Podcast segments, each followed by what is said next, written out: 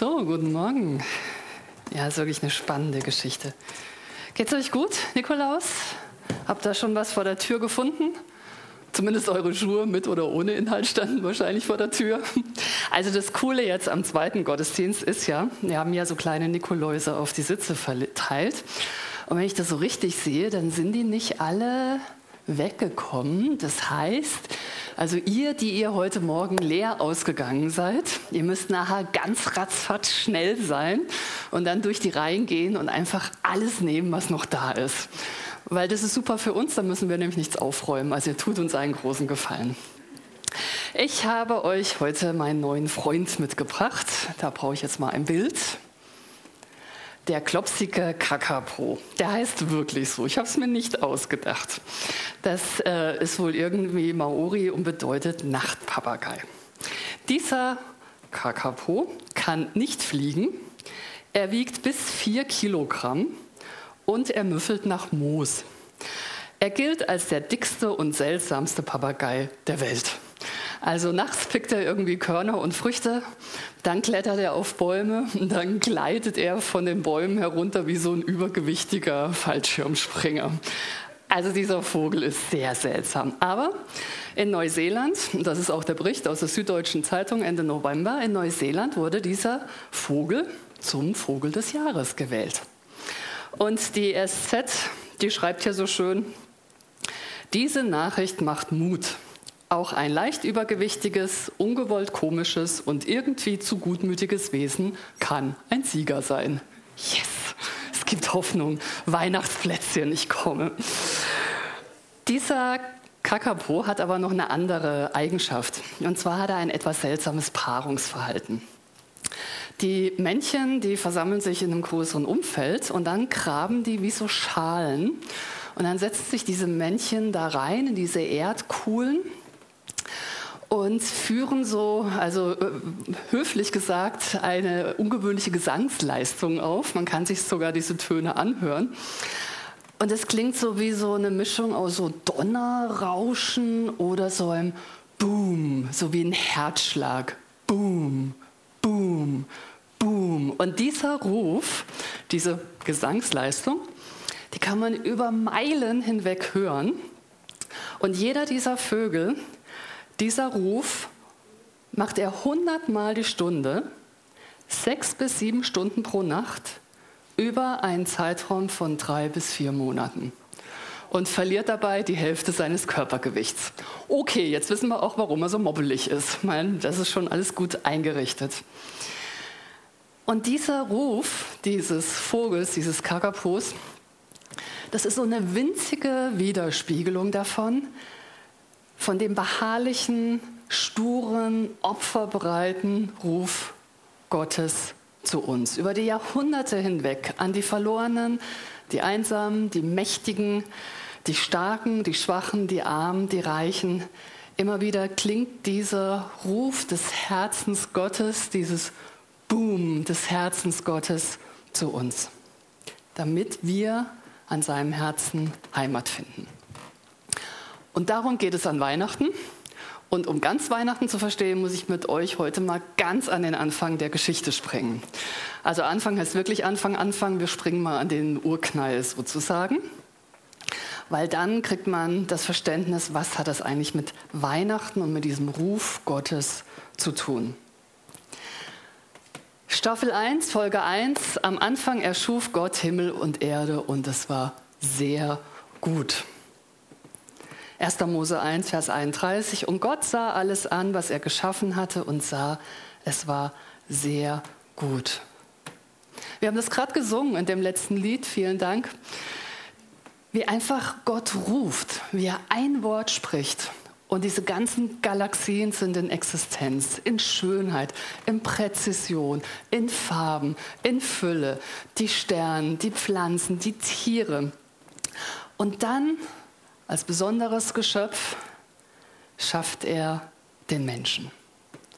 Er, dieser unendlich schöpferische, kreative, intelligente, vertrauenswürdige Gott, schafft ein Gegenüber den Menschen ihm gleich, ebenbildlich, um ihn lieben zu können.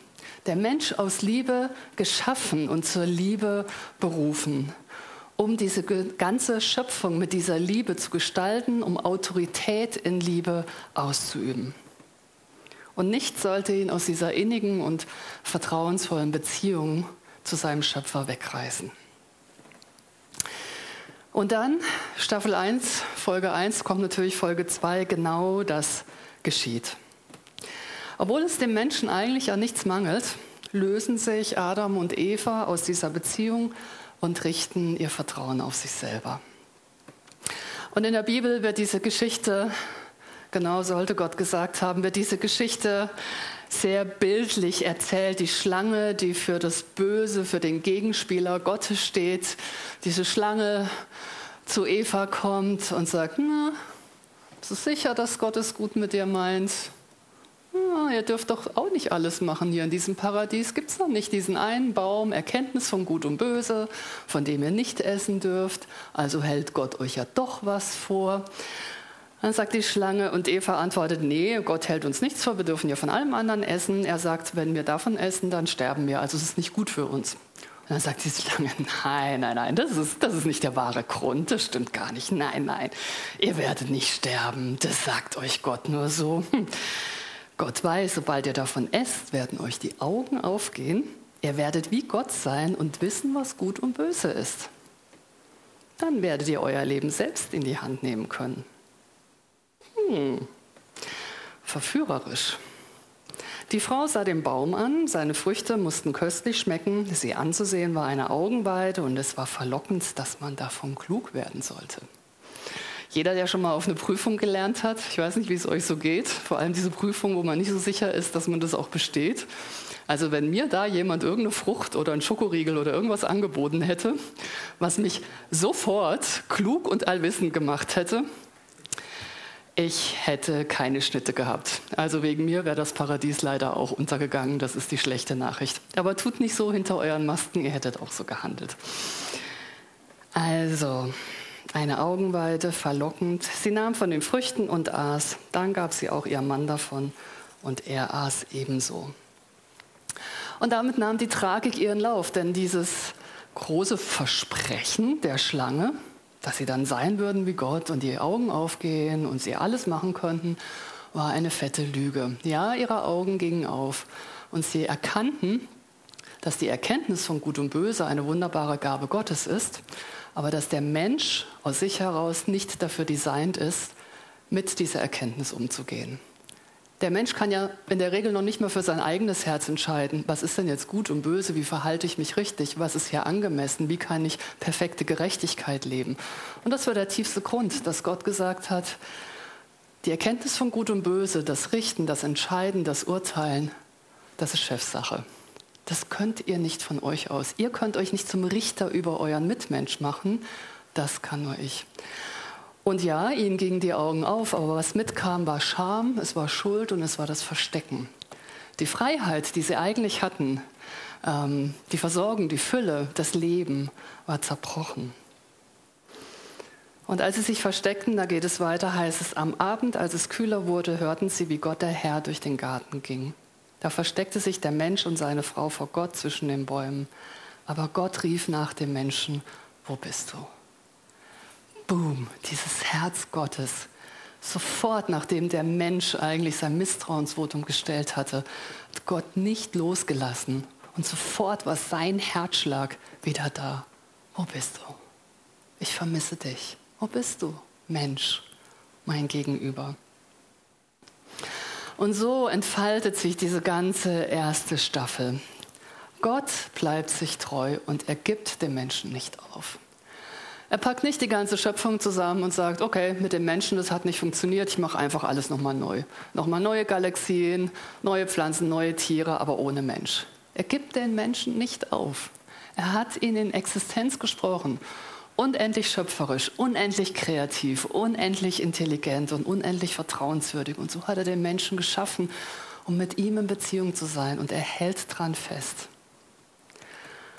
Und es ist ziemlich frustrierend, weil Gott hält an den Menschen fest, aber der Mensch nicht. Der Gott verlässt sich nach wie vor auf, der, auf die Stimme der Schlange. Ah, sei lieber mal dein eigener Gott. Verlass dich lieber auf dich selbst.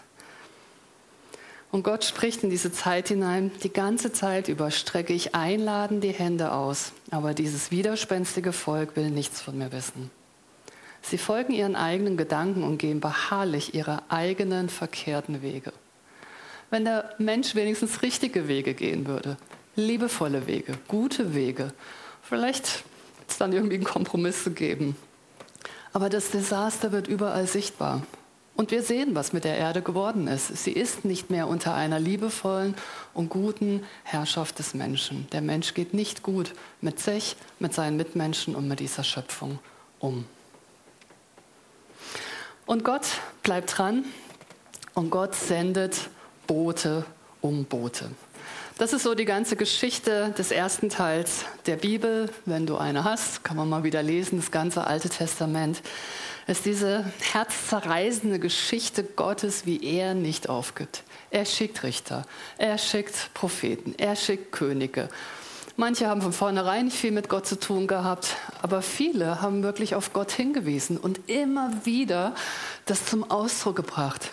Dieses Boom Gottes. Er hat nicht aufgehört zu rufen über Meilen hinweg, über Galaxien hinweg, nächtelang, immer wieder durch die ganze Schöpfung kommt dieser Herzensruf Gottes. Und seine Botschafter drücken das aus, dass Gott dem Volk Heil schenken will, dass er diesen Bruch, der durch diese Schöpfung ging und den wir ja selber in uns auch bitter erleben. Wir leiden ja manchmal an uns selbst, aber Vielleicht ist bei euch auch so, man leidet einfach auch an dieser kaputten Schöpfung, dass so viele Dinge passieren, die eigentlich nicht dem Herzen des Vaters entsprechen und wir sie nicht ändern können. Und das ist die Botschaft, die diese Richter, Könige, Propheten sagen. Du kannst zurückkommen zu diesem Gott. Es gibt einen Ort der Heilung, es gibt einen Ort des Friedens, es gibt einen Ort der Wiederherstellung. Boote um Boote und sie werden nicht gehört. Und dann schweigt Gott. 400 Jahre lang.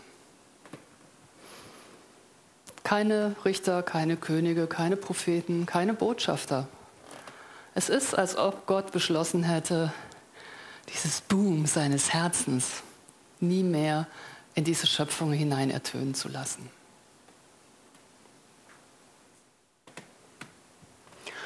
Und dann fängt die zweite Staffel an. Und das ist richtig gute Nachricht. Und das ist Weihnachten. Siehe, ich verkündige euch große Freude. Nach diesen 400 Jahren Schweigen auf einmal kommt nicht noch ein weiter Botschafter, König, Prophet oder Richter, sondern Gott beschließt, seine letzte Karte auszuspielen, alles auf eine Karte zu setzen und er kommt selbst. Und das ist das, was wir an Weihnachten feiern. Gott zieht sich Fleisch und Blut an, um zu sagen, wenn euch all diese Botschafter, all das nicht überzeugt hat, dann komme ich selbst, um euch mein Wesen zu zeigen und dass ich es in allem Elend und in allem Unheil, dass ich es gut mit euch meine und dass ich nie aufgehört habe, gute Gedanken für euch zu haben. Und das ist schon, der Anfang der Geschichte ist schon echt ein Auftakt. Weil da sind so die Maria und Josef, also Jesus wird quasi am Wegrand geboren. Also es ist kein glorioser Auftritt, wie Gott in diese Welt kommt. Aber was dann geschieht, das ist schon ziemlich glorios. Weil die Ersten, die es mitkriegen, sind die Hirten. Und die Hirten waren damals die völlig unterbezahlten und ausgebeuteten Arbeitnehmer der, der Region. Also heute sind es vielleicht sowas wie die Zulieferer, die all unsere Päckchen und Briefe schleppen müssen, völlig unterbezahlt, nicht mal mit Mindestlot bewertet. Also diese Hirten, die so ein bisschen am Rand der Gesellschaft waren, die sehen auf einmal Engel und Licht mitten an ihrem Arbeitsplatz. Es war schweinekalt, es war Winter und sie sehen auf einmal so diese, okay, hier passiert was. Und dann fängt der Engel auch noch an, mit ihnen zu reden. Ganz ehrlich, ich bin nicht so sicher, ob ich wollte, dass wenn mal ein Engel bei mir auftaucht, ob er auch noch mit mir redet. Weil bei, bei Maria war die Geschichte gar nicht so easy. Da kam der Engel, hat mit ihr geredet, puh, und dann war sie schwanger. Also du kannst gerne für Engelserscheinung beten, nichts dagegen, aber überleg dir, was passiert. Auf jeden Fall dieser Engel sagt zu den Hirten, habt keine Angst, ich habe eine große Freudenbotschaft für euch und für das ganze Volk. Heute ist euch der Retter geboren worden in der Stadt Davids, Christus der Herr. Und dies ist das Zeichen, an dem ihr ihn erkennt. Ihr werdet ein neugeborenes Kind finden, das liegt in Windeln gewickelt in einer Futterkrippe. Und plötzlich war bei dem Engel ein ganzes Heer von Engeln. All die vielen, die im Himmel Gott dienen, die priesen Gott und riefen, Groß ist von jetzt an Gottes Herrlichkeit im Himmel, denn sein Frieden ist herabgekommen auf die Erde zu den Menschen, die er erwählt hat und liebt. Boom! Er hat sie erwählt, er liebt sie, er lässt sie nicht los, er kommt selber in Person. Und warum? Nicht um als Kind zu bleiben, sondern weil er sagt, wenn du wissen willst, wie Gott ist, wenn du immer noch nicht überzeugt davon bist, dass Gott wirklich gut ist, weil die Lüge der Schlange so tief im Herzen eingegraben ist, schau auf Jesus. Wer mich sieht, sieht den Vater, sagt Jesus an einer Stelle später. Wer mich sieht, sieht den Vater. Und im Hebräerbrief, Brief ein bisschen weiter hinten in der Bibel, da wird eigentlich in drei Versen genau das zusammengefasst, was ich jetzt mit euch so mal kurz durchgegangen bin. Da heißt es, in der Vergangenheit hat Gott in vielfältigster Weise durch die Propheten zu unseren Vorfahren gesprochen. Aber jetzt, am Ende der Zeit, hat er zu uns gesprochen durch den Sohn, durch Jesus. Ihn, also Jesus, hat Gott dazu bestimmt, dass ihm, Jesus, am Ende alles als sein Erbesitz gehören soll. Am Ende wird Jesus als König da sein, nicht mehr als Kind in der Krippe, sondern als der, der über alles regieren wird. Durch ihn, durch Jesus, hat er auch am Anfang die Welt geschaffen. Jesus war schon bei der Schöpfung dabei. Es gab nie eine Trennung zwischen Jesus und dem Vater. Die ganze Herrlichkeit Gottes, die ganze Herrlichkeit Gottes leuchtet in ihm, in Jesus auf. In ihm, in Jesus, hat Gott sein innerstes Wesen sichtbar gemacht. In ihm, in Jesus, hat Gott sein innerstes Wesen sichtbar gemacht. Es gibt viele Momente in unserem Leben, wo wir wirklich daran zweifeln können, ob wir einem guten Gott folgen, ob er gute Absichten hat, ob er fähig ist, diese guten Absichten umzusetzen oder ob das nicht einfach eine Illusion ist. Wenn du diese Frage hast, schau auf Jesus. Da ist das innerste Wesen des Vaters sichtbar gemacht worden. Nur da können wir wirklich sehen, wie gut es Gott mit uns meint. Schau dir Jesu Leben an, was er gesagt hat, wie er mit gebrochenen Menschen umgegangen ist, wie er mit Krankheit umgegangen ist, wie er mit Unheil umgegangen ist, wie er mit den Mächtigen umgegangen ist, wie er sich gegen Ungerechtigkeit gewehrt hat, wie er mit Unbarmherzigkeit umgegangen ist. Schau dir Jesus an. Dann bleiben trotzdem manche Fragen wahrscheinlich auf Erden bestehen, aber in ihm siehst du das Herz des Vaters. Durch sein machtvolles Wort, durch Jesu machtvolles Wort sichert er den Bestand des Weltalls. Er ist immer noch Schöpfer und Herr von allen Galaxien. Nachdem er sein Leben zum Opfer gebracht hat, nachdem Jesus sein Leben zum Opfer gebracht hat, um uns von unseren Sünden zu reinigen, um eben genau diesen Bruch wieder zu überbrücken. Das, was Unheil geworden ist, das, was kaputt ist, das, was wir in unserem Misstrauen, in unserer Arroganz selber zum Zerbruch beitragen, das, was wir aus unserem verkehrten Denken, dass wir wissen, was gut und böse ist, zum Unheil beitragen. Alle eigene, alle fremde Schuld, all das ist überwunden. Und Jesus hat es, und da sind wir dann bei Ostern, andere Predigt, er hat es genommen sich selber angezogen, in den Tod gebracht und wieder auferstanden. Und deswegen heißt es, hat er sich im Himmel an die rechte Seite der göttlichen Majestät gesetzt. Und von dort wird er wiederkommen. Bam, das ist die dritte Staffel. Und ich wünsche mir manchmal, oh Mann, kann die dritte Staffel nicht endlich mal anfangen?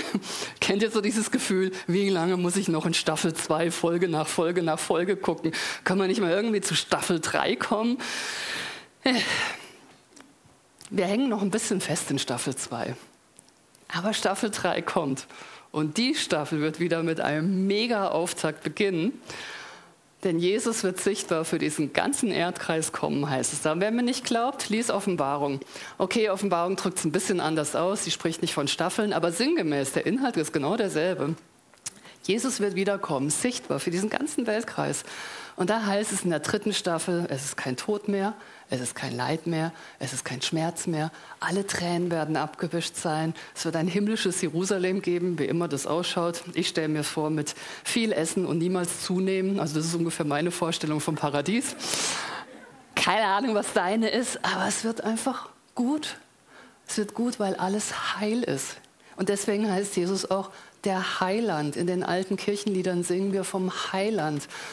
Und ja, ich brauche jemand, der alles heil macht. Ich finde, es gibt zu viel Unheil auf dieser Welt. Ich weiß nicht, wie du das siehst, aber irgendwie denke ich, hallo, wo ist der Spoiler für Staffel 3? Könnte den jemand schon mal einblenden? Wer mich sieht, sieht den Vater. Um nochmal das zusammenzufassen.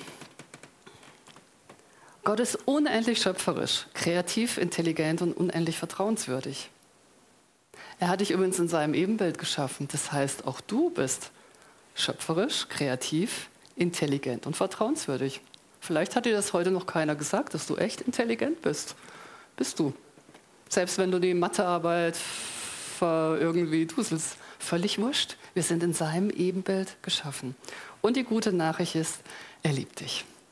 Er hat dich in Existenz gerufen. Er wollte diese Erde nicht ohne dich. Und er wollte übrigens auch die Ewigkeit nicht ohne dich. Er möchte dich dabei haben bei seiner dritten Staffel. In Jesus kannst du Gott kennenlernen. Wenn du dir nicht sicher bist oder vielleicht nicht mehr sicher bist, ob Gott auch dich ruft und was es heißt, dass er dich ruft, dann guck dir Jesus an und frag ihn.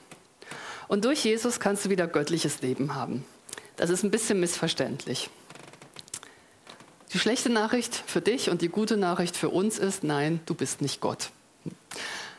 Aber wir können wieder zurückkehren zu diesem Design, zu dem wir eigentlich mal geschaffen waren.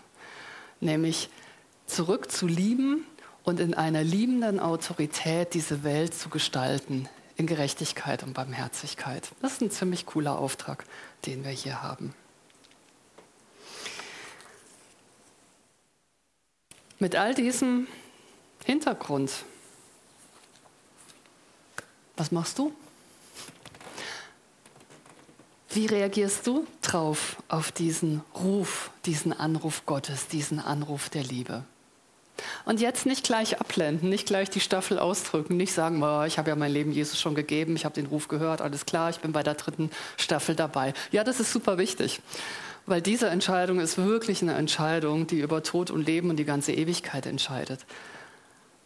Aber auch wenn du sagst, ja, die Entscheidung habe ich schon lange getroffen, dieser Ruf Gottes an dich, der hat nie aufgehört. Gott ruft dich jetzt und heute, immer mehr sein innerstes Wesen zu erkennen, immer mehr sein Herz zu erkennen, immer mehr in die Nähe seines Herzens gezogen zu werden. Gott setzt alles in Bewegung, um dich zu rufen, um dich in seinem Herzen zu haben, um mit dir Gemeinschaft zu haben, um dein Unheil, deine Gebrochenheit, das, was dich schmerzt, um es in seine Arme zu nehmen. Nicht alles wird damit gleich weg sein, aber du bist mit deinem Schmerz und mit dem Unheil gehalten in den Armen Gottes, wenn du dich rufen lässt. Und das ist die große Einladung, die Gott auch an uns gibt, damit es für uns immer wieder neu Weihnachten gibt. Advent ist diese Zeit, wo wir uns aufmachen auf Weihnachten hin, wo wir uns vorbereiten. Advent ist die Zeit, wo wir diesen Ruf Gottes wieder ganz neu für uns hören können. Wo bist du, Mensch? Wo bist du? Ich vermisse dich. Ich möchte dir noch so viel mehr zeigen. Ich möchte dich noch so viel mehr lieben. Ich möchte dich noch so viel mehr halten.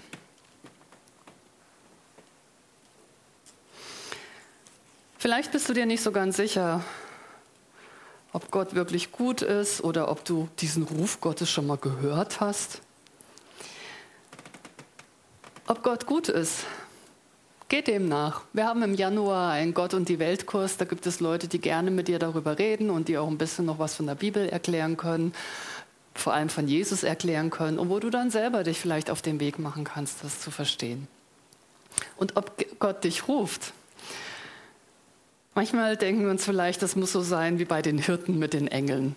Okay, zugegebenermaßen, wenn in Eisental der ganze Himmel voller Engel stehen würde, würde ich vermuten, dass Gott vielleicht doch mich irgendwie rufen könnte. Aber da in Eisenthal irgendwie der Himmel doch nicht voller Engel steht, vielleicht gibt es noch ein paar andere Möglichkeiten oder andere Zugangswege, wie wir das entdecken können.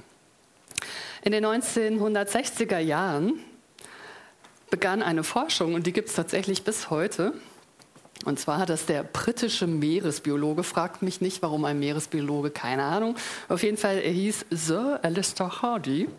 Dieser Meeresbiologe ist der Frage nachgegangen, ob Menschen irgendwie ein geistliches oder religiöses Gespür haben.